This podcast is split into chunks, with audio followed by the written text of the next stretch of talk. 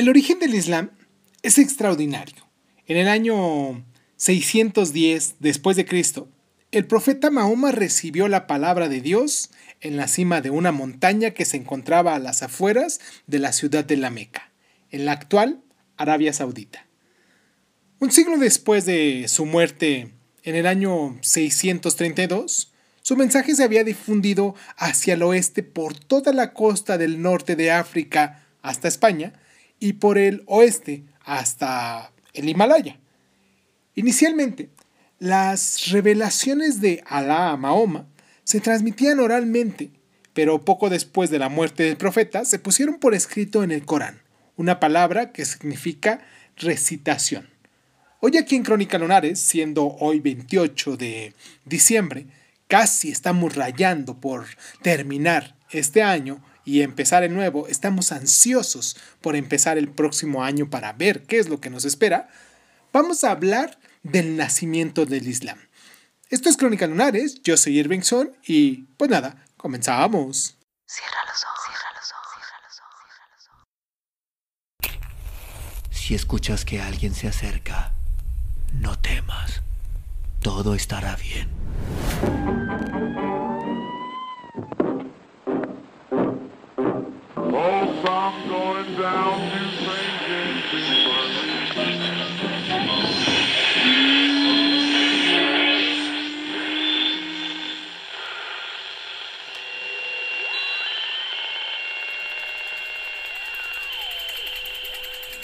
Estás escuchando, escuchando Crónica, Crónica, Crónica el lugar, el lugar donde, donde, donde entra por tus oídos. Bienvenido. Mahoma era mercader de profesión y trabajaba en la Meca, una ciudad que había crecido repentinamente convirtiéndose en uno de los principales enclaves comerciales. Esta transformación había provocado conflictos sociales. Además, la ciudad era un centro religioso, un lugar de peregrinaje o hajj, donde los árabes acudían a adorar a sus distintos dioses tribales. A pesar de conocer las tradiciones monoteístas cristianas y judías, y de no manifestar ninguna hostilidad hacia ellas, estas tribus preferían atenerse a un vago código espiritual que prescribía solidaridad tribal, el murruja, un valor sagrado. Mahoma creía que la unificación de las creencias brindaría mayor paz y justicia. Una vez al año se recluía en una cueva fuera de la Meca para rezar y pedir a Dios que le guiase, y para dar limosna a los pobres y a los marginados de la ciudad, cuyo número iba en aumento. En el año 610, con 40 años, se encontraba solo en la cueva cuando, según contaba él mismo, sintió un abrazo que lo inmovilizaba. Al principio pensó que lo atacaba un dijin, un espíritu maligno, pero se trataba del ángel Gabriel que le dictaba las escrituras árabes transmitidas directamente por Dios o Alá. Tras esta primera noche del destino, como así se llamó, Mahoma tuvo sucesivas revelaciones, experiencias a menudo dolorosas. Así, su comportamiento ilustra la completa entrega. Islam en árabe, que todo ser humano debe a la divinidad. Vamos a hacer esta pausa, porque quiero recordarles nuestras plataformas donde nos pueden dejar ustedes sus mensajes. Me harían muy feliz que antes de que termine el mes, antes de que termine este año, y que pasemos al siguiente, se puedan suscribir con nosotros en nuestro programa de, YouTube que se llama así Crónica Lunares de Zoom. Y pues me gustaría mucho porque realmente tiene poquito tiempo que, lo inauguramos ese, ese canal y pues tenemos poquitas personas, pero realmente siento que la mayor, el mayor este, número de oyentes que tenemos, personas el mayor número de lunares, por decirlo de algún modo, porque estos son los que se, han autonombrado así. Son lunares, los lunares de, de Crónica Lunares. Eh, nos están escuchando en Spotify, pero pues están desperdigados por diferentes plataformas donde nos escuchan. Me gustaría mucho que se tuvieran el tiempo para poderse suscribir a nuestro canal de YouTube y pues también que de repente nos echen, nos presten una orejita por allá. Y pues nada, vamos a hacer la pausa y regresamos con este tema tan, tan rico y tan interesante que todavía a la fecha nos está moviendo mucho.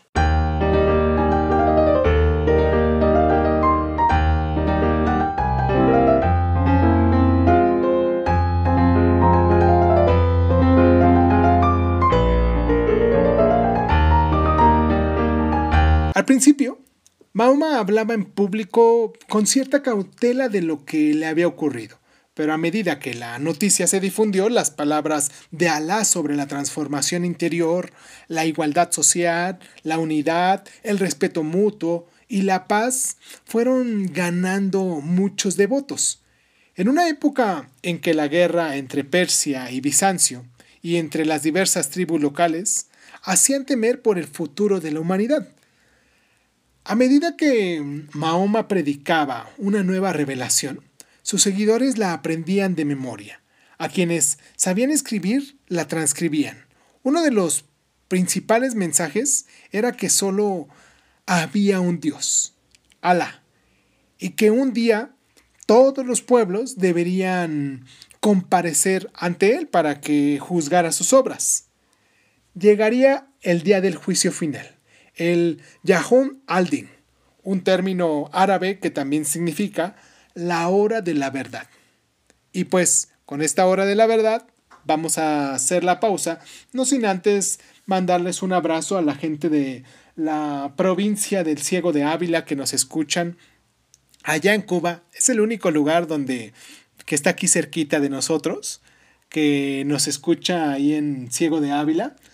Y pues un abrazo muy afectuoso, muy cariñoso por que ustedes están atentos. No sé cuántas personas realmente nos estén escuchando allá en, en Ávila, en Ciego de Ávila, pero pues un abrazo muy afectuoso y pues vamos a, a, la pausa. Me, les agradezco mucho el tiempo que se toman realmente para esto, para estarnos escuchando, siendo que están pasando por situaciones difíciles actualmente por estos movimientos políticos que se están haciendo.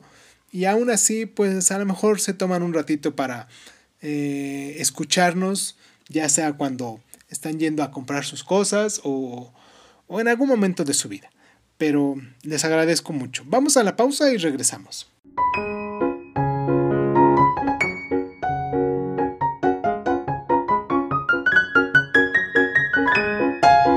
La doctrina de Mahoma resultó impopular y aunque intentaba evitar la confrontación a cualquier precio, él y sus seguidores fueron perseguidos en la ciudad de la Meca. Se temía el asesinato de Mahoma. En ocasiones, estaba al borde de la desesperación, pero su fe en Alá y sus periódicas revelaciones le daban fuerza, especialmente un viaje onírico en el que Gabriel lo llevó a Jerusalén. En el año 622, encabezó la migración, o Eriga, de un grupo de 70 seguidores con sus respectivas familias, a Medina, que fue el lugar donde eh, fueron para escapar de los conflictos que había en la Meca. La hostilidad entre Mahoma y los habitantes de la Meca estalló finalmente en una guerra abierta. Aunque Mahoma no era pacifista, consideraba la violencia como un último recurso. Una revelación le indicó que no matara a los prisioneros que capturaran sus seguidores, como dicta la costumbre, sino que los liberase o los rescatase. En el año 627, derrotó al ejército de la Meca que intentaba asaltar la ciudad de Medina.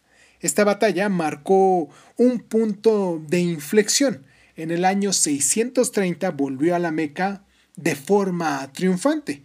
Sus victorias habían unido a las tribus de Arabia y producido una ola de conversiones más allá de toda la península.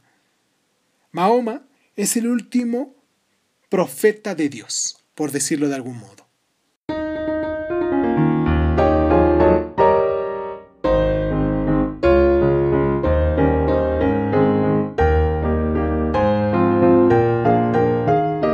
La primera esposa de Mahoma, Yadija, era mayor que él.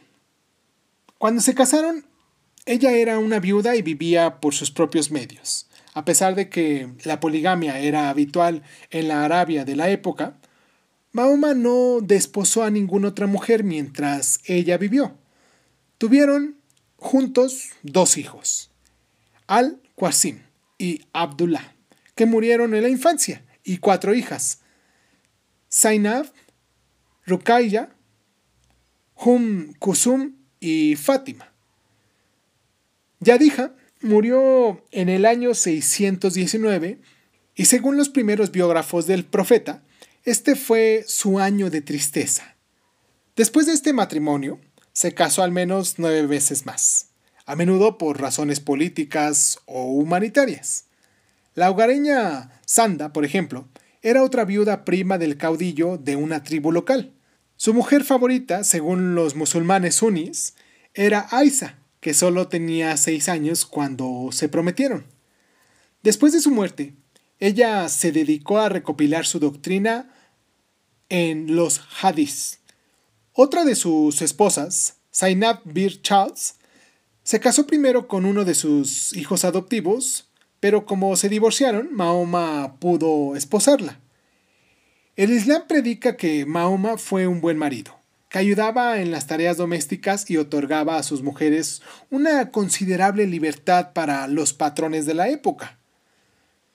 En los últimos años de su vida, sin embargo, sus esposas tenían que recibir a los visitantes tras una mampara y se les prohibió que se casaran si sobrevivían a su esposo. Esta suele ser la razón para justificar la imposición del velo a las mujeres musulmanas. En el año 570 después de Cristo fue el nacimiento de Mahoma. En el año 595 Mahoma se casa con Yahida. En el año 610 fue la noche del destino. En el año 622, como decíamos, la Jeriga. En el año 630 fue la defensa de la Meca y en el año 632 fue la muerte de Mahoma.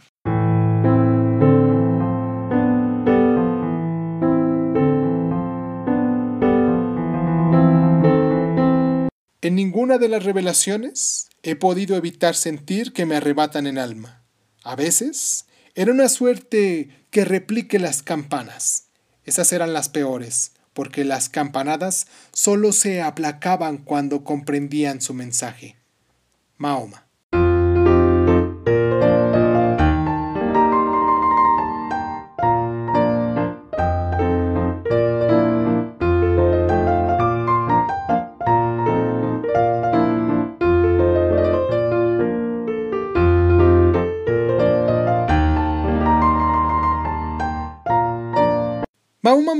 De su esposa Aisa el 8 de junio del año 632.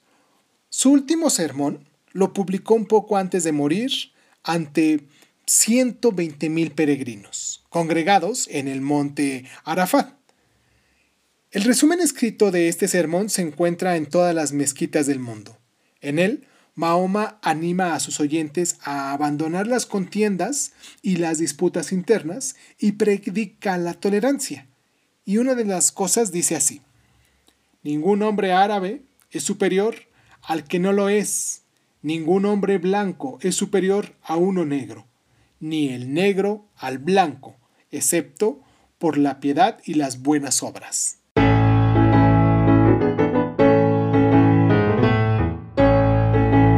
Ese día los hombres surgirán en grupos para que se les muestren sus obras. Quien haya hecho el peso de un átomo de bien, lo verá. Y quien haya hecho el peso de un átomo de mal, lo verá. Dicho en el Corán. Con esta última frase quiero terminar nuestro programa, no sin antes recordarles que a continuación vamos a tener en nuestra sección de nuestro libro de Así habló Zaratustra, que hemos estado leyendo aquí, de Federico Nietzsche, eh, el tema que se llama de los sacerdotes. Espero que se tomen el tiempo para descargarnos y pues les deseo un muy muy buen año, un muy buen cierre de año, que ya hace falta un cierre muy bueno porque pues eh, los últimos dos años los hemos tenido un poquito complicados. Y pues nada, yo creo que este año va a mejorar un poquito porque, o bueno, quiero pensar que ya no vamos a estar tan mal como, como se estuvo eh, el año pasado. Y pues nada, los, los leo en sus, sus mensajes que me dejan en Facebook como Crónica Lunares de Zoom. Y pues los espero la próxima semana ya para estrenar un año nuevo con los pilares del Islam. Vamos a hablar de, de eso, de los pilares del Islam, ahorita que tenemos esta línea de, de religión. Y pues nada, yo soy Irving Sun, esto es Crónica Lunares, que tengan un muy buen cierre de año, un muy bonito año nuevo que empiece con el pie derecho y pues muchísimas gracias. Brillen, brillen en todo su esplendor. Muchísimas gracias por estar.